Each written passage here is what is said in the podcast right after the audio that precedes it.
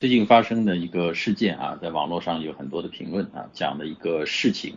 是中国有两个年轻人啊，一男一女啊，在巴基斯坦啊，这个被这个当地的呃穆斯林武装分子绑架啊，然后现在已经确认啊，两个中国年轻人都已经被杀。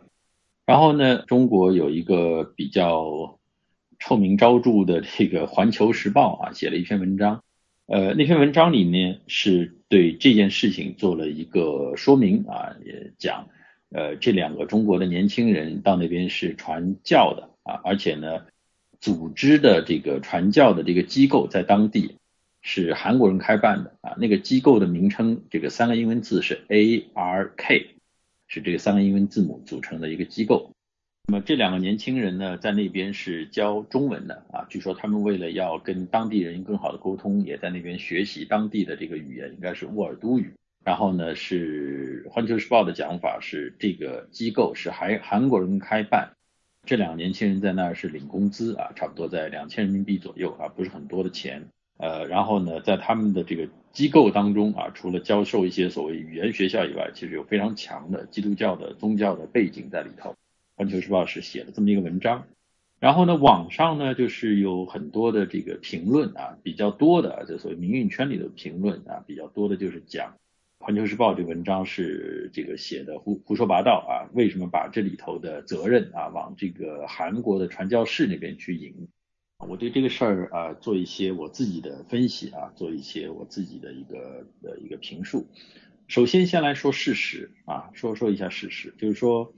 呃，到目前为止啊，就是网络上各种各样的新闻，没有人对于《环球时报》所说的这件事情的一些基本的要素来提出一个否认啊。比如说讲这个两个年轻人在那边是教授语言学校啊，然后这个语言学校的具体的名称叫 ARK 啊，它是在一个呃非常强烈的一个这个有穆斯林的宗教传统的这个这个地区啊，这个国家可能百分之九十九、百分之一百的人。都是非常非常虔诚的这个穆斯林啊，信伊斯兰教的啊。然后呢，呃，这个机构的开办的人啊是韩国人啊啊等等这些有一定的宗教背景啊。就对于这些基本的事实啊，没有看到有谁否认。因为基督教的这个这个传教士啊当中，现在全世界非常活跃啊，在中国也非常活跃的，就是韩国人作为一个团体来说，这已经是。呃，生活的常识啊，这个我也听到过很多人讲到，这个韩国的基督徒在传教的过程当中，非常非常的有这个宗教的热忱。呃，然后呢，从这个机构的基本属性啊，比如说他是教授语言的啊，给的工资也不高，那显然它不是一个商业性机构，对吧？它也不是一个官方的一个政府派出机构啊，不是什么联合国啊等等这些性质的。那么比较重要的一个细节，那 A R K 啊这三个字是个英文字母啊，是是英语当中是有一个特定的一个说法啊，就是方舟啊。那么在这个圣经当中啊，圣经故事当中有讲这个呃是这个这个世界发生大洪水的时候啊，上帝准备了一个叫诺亚方舟啊，就是信这个这个上帝的人就可以得救啊。所以这个方舟这三个字啊，这个三个字母组成的这个这个这个英文词啊，Ark 这。这个词本身是充满了基督教的这个这个寓意的啊，而且呢，这个寓意其实就是说你要信上帝你才能得得得救啊，所以你把这些信息综合在一起啊，包括这个现在在网上讲的这个《环球时报》写的文章的内容，以及对《环球时报》这文章批评的内容啊，包括这个细节啊，放在一起，应该这个事实蛮清楚的。在这个方面来说呢，应该说有除了这个受害的啊两个中国年轻人以外，有三个方面啊。第一个方面，呃，是直接杀人的啊这个穆斯林的恐怖分子啊，这是第一个呃方面的一个参与者。第二个方面参与者呢是这个呃传教的啊这个机构的这个韩国的这个背景的这些传教士啊，这是第二个例呃第二个这个参与方。那么第三个参与方呢，就是现在比如讲中国政府啊，因为这两个这个被杀害的中国人啊，他是中国公民啊，那么这个中国政府是不是在这里头也有一定的责任啊？所以就这三个方面啊，在这件事情当中各自是什么样的扮演的角色，是什么样的责任啊？我想来聊一聊这个事情。另一个就是穆斯林的这个宗教极端分子啊，他们杀人啊，或者是什么等等，做很多很多的事事情啊。比如说在这个巴基斯坦呐，在阿富汗呐等等，这曾经有过一个非常著名的事件啊，他们把世界上的重要的文化遗产，一个叫巴米扬的大佛给炸了，相当于巴米扬大佛在这个宗教上的这个意义啊，或者是什么的，这个是联合国的这个重要的这个这个呃文化遗产啊，就差不多跟什么埃及金字塔啦等等差不多这这个级别的这种东西，呃，他就给它炸了，所以呢，就是应该这么理解，就是说。非常非常落后的啊，巴基斯坦的这个部落地区啊，再加上有非常强的这个宗教色彩，其实他们的观念啊，并不是一个二十一世纪啊，二零一七年的人类文明的一个观念啊，他们的观念其实是一千四百年前的啊，这个原始的一个宗教的观念。他们现在手里头啊，也拿一些现代化的武器啊等等这些东西，但是。这些呃，这个伊斯兰的这个部落地区的人啊，你可以很大程度上啊，在我的观念当中，它其实是一个不能拿今天的现代文明当中的人类的思维方式啊，或者是行为规则等等，你来去要求啊，或者说你来作为一个判断的一个基准线的啊，因为它的基准线不在这儿，它的这个基准线就认为就它的宗教是最高的。任何一个人就触犯他的宗教的这个禁忌或者是什么，对他来说，杀掉一个呃传这个异教的人，对他来说是一件呃理所应当的事情。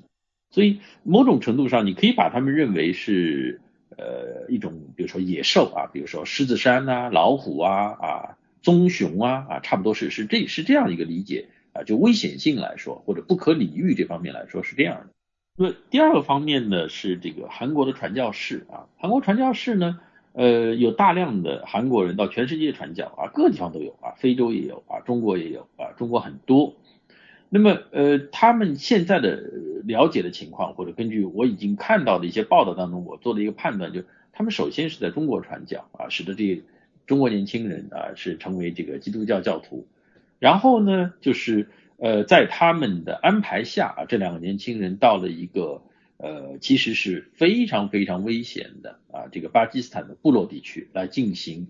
呃一定程度的这个基督教的这个宗教传教的活动，对吧？这是我我对他们所做的这个事情这个这个判断。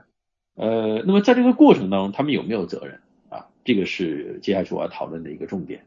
第三方呢，就是一个中国政府。对吧？中国政府呢，我们对他们也有一个，就是他们主要是干什么的啊？他们的呃这个所谓的职能啊，或者他们会做什么什么事情，我们对他们也有一个判断啊。总体来说，这个在保护本国公民的利益啊，呃，尤其是在所谓中国公民在海外的这个利益方面，中国政府做的东西向来都非常非常少啊。不要说国外，就是说中国的本国公民在中国国境线以内的。比如说，这个大部分老百姓的这个医疗，政府是不管的，几乎对吧？这个很少很少的花这个资源呢，等做这些事情。所以基本上来说，如果我打一个比方的话啊，我认为就是这个穆斯林恐怖分子在他们自己的上千年的这个生活的这个土地上啊，一个部落地区啊，他们其实就在当地等于是一种野生呃老虎啊、狮子啊，是这么一个一个情况。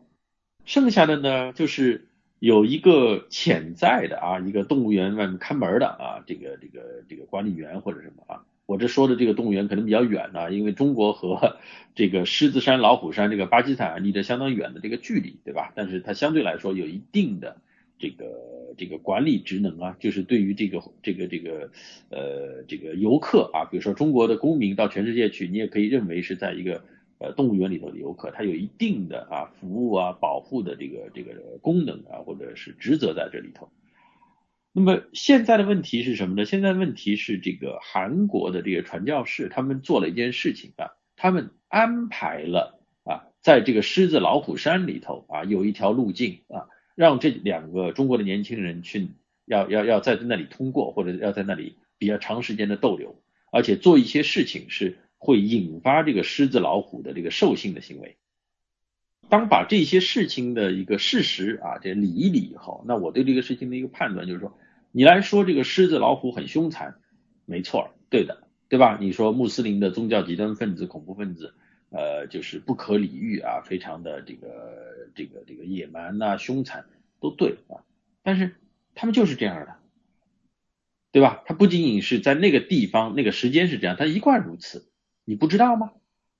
他一贯是这样的，对不对？而且这是他本来的生存状态，就像老虎、狮子，它本来的生存状态就是这样啊。而且这些这个狮子、老虎，它还没跑到你家去，对不对？它不是呃到欧洲去杀人放火的那些这个这个穆斯林恐怖分子，他们他不是，他是在他们自己的部落地区，对吧？你要把这个性质给搞清楚了。第二个，你来说啊，这个里头的中国政府相当于这个动物园里头看门的，对吧？他本来就就不怎么管事儿，对吧？呃，别说是有危险的事情，要花很多资源的事情，他平时就该干的事儿他都不好好干的。当然，他是很糟糕的一个一个一个这个这个动物园的管理员，你也可以这么说，对吧？但是那个应该也是你的预计当中的事情，是一个常量，对不对？你也可以批评，一点错都没有。你可以说这个不好，那个不对，是是这样的啊，的确有很多不好不对的地方啊。但是这件事情之所以成为一个重大重大的新闻啊，对我来说，我作为一个一个老百姓，我看到这个东西，我就说，哎，为什么会有人要去做这样的事情啊？然后把一个中国的呃男孩和一个中国女孩的性命放在这样的一个处境里头，他们为什么要这样做？也就是把这件事情综合在一起以后，我自己的看法，这件事情当中责任最大的一方啊，应该就是韩国的这些传教士。首先就是你在传教，在全世界有很多很多地方，比如说在中国很多地方传教，我也见过很多基督徒啊，用各种各样的方方式来宣扬自己的宗教啊。像我比较特别欣赏的，就是在各种各样的医院里头啊，有很多这个义工啊，他们其实是比如说做临终关怀也好，有些是做这个门诊的接待呀，或者等等这些，都是分文不取的啊，到那边去。呃，他也不跟你讲任何的宗教的内容啊，其实但是就是在他的这个言谈举止啊或者什么，他就是有一带一个这个十字架啊这等等这些，他没有一个非常强的宗教灌输的这种啊，他更多的是说服务啊，然后呢，让人家感觉到就基督徒是在一个完全不同的一个一个一个水平线上啊，让人家仰慕的这样的一种行为。那么韩国呢比较有意思，就是说。韩国的基督徒啊，占到总人口大概百分之二十几、三十啊，呃，他们现在是在全世界所谓传基督教啊，这个或者可能还有其他的宗教，特别特别这个努力的一个一个人群啊，因为这韩国人现在对于这个基督教，他们有一个比较有趣的一个认认识，他们认为就是说现在比如说。呃，北欧啊，西欧啊，北美，整个来说，就基督教的这个影响力在下降啊。他们认为，就是很多人一辈子就进三次教堂啊啊，就是受洗的时候、结婚的时候啊、死掉的时候啊。这这个在北欧就非常非常明显。他认为这个是基督教的一种没落啊，一种一种沉沦啊。他们认为这个基督教的中心现在已经从西方社会啊转移到了这个韩国啊。所以韩国要成为全世界基督教的一个领袖的地区啊，要振兴这个基督教。那么我对这个呢是比较的觉得好笑的啊，就是说，呃，基督教本身是西方文明的一部分，它并不是亚洲文明的一部分啊。首先是这个，第二，以今天的西方世界而言啊，这个人类发展水平啊标准最高的地区就是北欧啊，北欧的。这个这个全世界各种各样的衡量来说，它的这个社会的文明程度是超过西欧、超过北美的，而北欧呢，恰恰又是基督教最为最为淡化的地区，就是很普遍、很普遍。呃，大部分人一辈子进不了几次教堂。那么，怎么去理解这个事情啊？我不认为这是基督教的一个一个堕落或者沉沦啊，我觉得完全不是这样。它其实是基督教从一种。宗教只在一个比较窄的范围内啊，一个呃小范围的高浓度的一种一种呃宗教啊，演化成比如说北欧社会的一个社会基础价值观，并不是说你那么整天的把这个上帝啊、圣经里的说的话啊放在嘴上，那是代表了一个所谓基督教精神的一个最高的境界啊，不是这样子的啊。我认为就是说能够把。呃，人文关怀啊，这个对于这个基督教思想的一个从骨子里头的全盘的接受啊，呃，就是基督教弥漫在整个社会的空气的每一个角落里头，每一件事情里头，这才是一个基督教的更高的境界啊。呃，所以就是说，从今天的这个这个北欧社会啊，比如说他他这个国家非常非常的注重所有人的权利的保护啊，包括呃以人口比例来说，他们吸纳了大量大量的难民，然后花费很多很多钱在这些难民的身上啊，所以北欧是现现在全世界这个穆斯林难民最愿意去的地方，对吧？你也能够看出来。所以呢，我认为就是对于这个基督教在全世界的这个一个走向啊等等啊，就是韩国人认为是一个在呃沉沦啊，在一个这个日渐的衰落啊，而我认为呢，恰恰相反啊，它其实是一个以比较低的浓度啊，但是呢，以非常大的一个广度啊，渗入到社会的每一个领域里头啊。北欧今天能够有那么高的一个一个文明水平啊，就是整个人类社会发明呃这个这个文明进步的这个水平来说，他们是最高的地区。这个跟啊这个基督教的这种从宗教啊向基础价值观转换是分不开的，并不是一个成成天背这个圣经的那个是一个最好的基督教啊。如果你要这么说的话，可能一千年前的基督教比今天的基督教还要好嘛？那个时候社会比现在好嘛？不是这样，所以我对于基督教的传教啊等等啊，就是韩国基督教以这种非常非常狂热的这种方式啊，在一些高度危险的地区啊，让第三国的公民啊去很年轻人涉世不深的来做这些事情啊是不恰当的。他们的这样的一种行为是造成这个两个中国年轻人死亡的一个根本的一个因素啊，因为另另外的其他因素其实是常量。什么意思？就是说，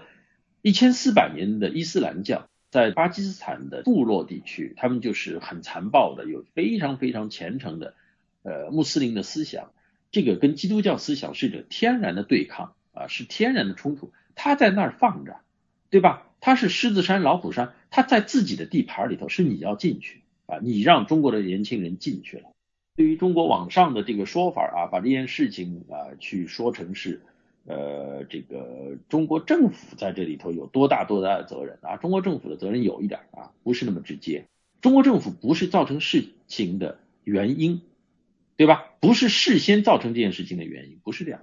而韩国传教士是造成这件事情的最根本的原因啊，因为那个环境啊，那个地方是巴基斯坦这个部落地区啊，是一个。这个极端虔诚的这个伊斯兰教的地区，那是一个常量，狮子老虎出没，它上千年都在那儿，是你让中国人进去了，对不对？啊，所以这个责任是非常非常清楚的，是不可抵赖的一个事实。发生了这样的事情啊，我现在的期望啊，就是首先的一点就是，呃，韩国的这个基督教的组织或者个人要承对这些事情要承担责任，就是说。基督教在全世界是有一个做事情的标准的，基督教不能够像什么什么叉叉什么政党什么的搞得那么下三滥，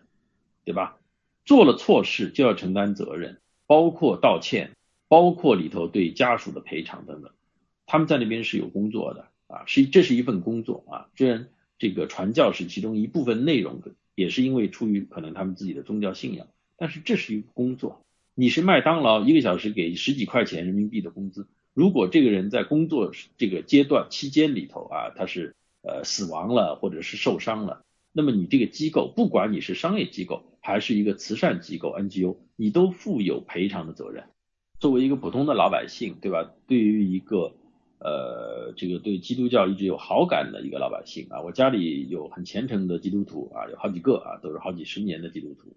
那我的一个想法就是说，我自己的孩子。呃，我我是蛮希望他们从小受到一些基督教的影响的啊，比如说在选择学校啊或者什么时候，我会优先的选择一些有基督教背景的学校啊，这这是一个。但是呢，我不会啊，或者说我会非常非常警惕那些有非常强烈的传教思想的啊，像韩国这样的这种用非常呃怎么说？进攻性的方式来进行传教的人啊，来接触我的子女啊，给他们灌输这样的一个宗教思想啊，我不喜欢这样的一个方式，我也不喜欢这样的一种做法。基督教在美国啊，据说有六千个不同的教派。那么我们看的一个电影叫这个《钢锯岭》，《钢锯岭》很有意思，《钢锯岭》里面所讲到的这个医护兵啊。它是属于美国的这个基督教当中一个非常非常小的一个派别，这个派别它有一些特别的一些规定啊，或者等等这些。然后呢，拍这个电影的人，导演是梅尔吉布森啊，他是个天主教徒，跟基督教都都不是一个教啊，当然都是呃基于这个圣经，但是这是两个教，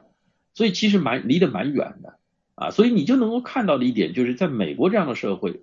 它有很多很多的对于基督教的不同的教义的理解，他们都能够共存，有些是比较浓度高一点，有些浓度低一点，对教义可以有很多很多不同理解。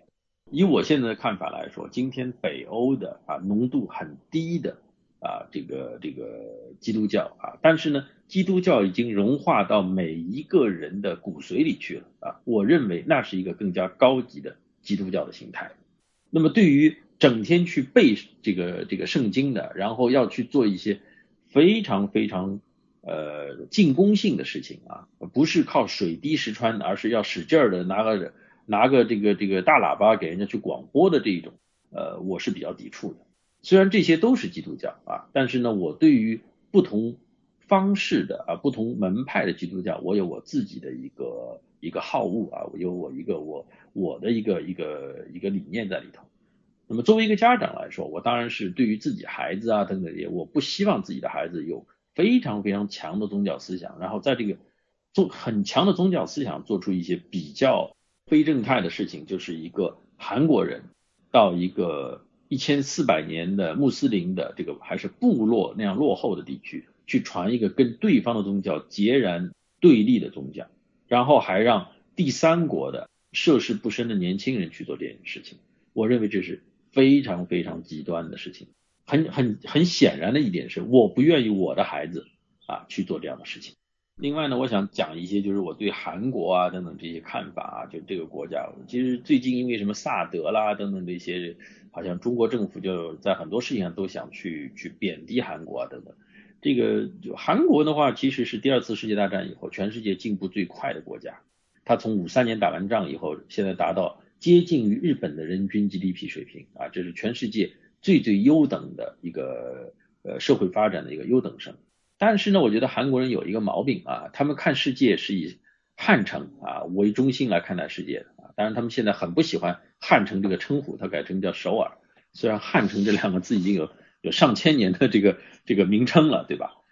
呃，他们老把自己作为世界的中心啊，但不是那么回事啊。世界的中心是在美国，基督教的中心啊也是在美国啊。所以我希望中国如果要学习基督教啊等等啊这些好事情。但是呢，我希望啊，中国引入的基督教是更多的全世界基督教的主流。今天全世界基督教的主流，包括北欧，它是一个比较自由化、低浓度的基督教的一个一个典型。那么美国的话呢，有比较中这个自由派的，也有比较保守派的。但是呢，它六千个基督教的门派，它是一个很很广泛的一个光谱。我希望是能够。呃，接近于美国基督教主流的中间的啊，中间偏自由一点或者偏保守一点的那些，能够进入到中国来啊，成为中国的一个基督教的主流的意识形态啊。我不太希望是一个呃后发国家啊，像韩国这样，包括在基督教方面它是后发国家，他们就很想很想去做一些东西去证明他们的基督教有多正宗，反而我觉得那个不正宗。你对这个事情，我大概做一个一个评价。做这个评价的话呢，我想，呃，根本的一点就是还是呃，我一贯的一个分析，先是从事实出发啊，事实是什么样的。第二呢，就是说来讲啊，这个里面的道理是什么样的。我这里面不是从立场出发的啊，我一一向啊非常讨厌这个用立场来来来来说事儿。当你对事实没有分析能力，你的道理也讲不通的时候，那就只剩下立场了，对吧？那就没意义了啊，呃，如果什么事情，呃，都要按照一个既定的一个一个剧本来来来玩的话，那全世界只有样板戏了，对吧？你也不用你也不用看电影了，你也不用去写电影了啊，世界上所有的故事只有一个故事，那没意义啊，这个这个是很愚昧的事情。OK 啊，今天是二零一七年的呃六月十五号。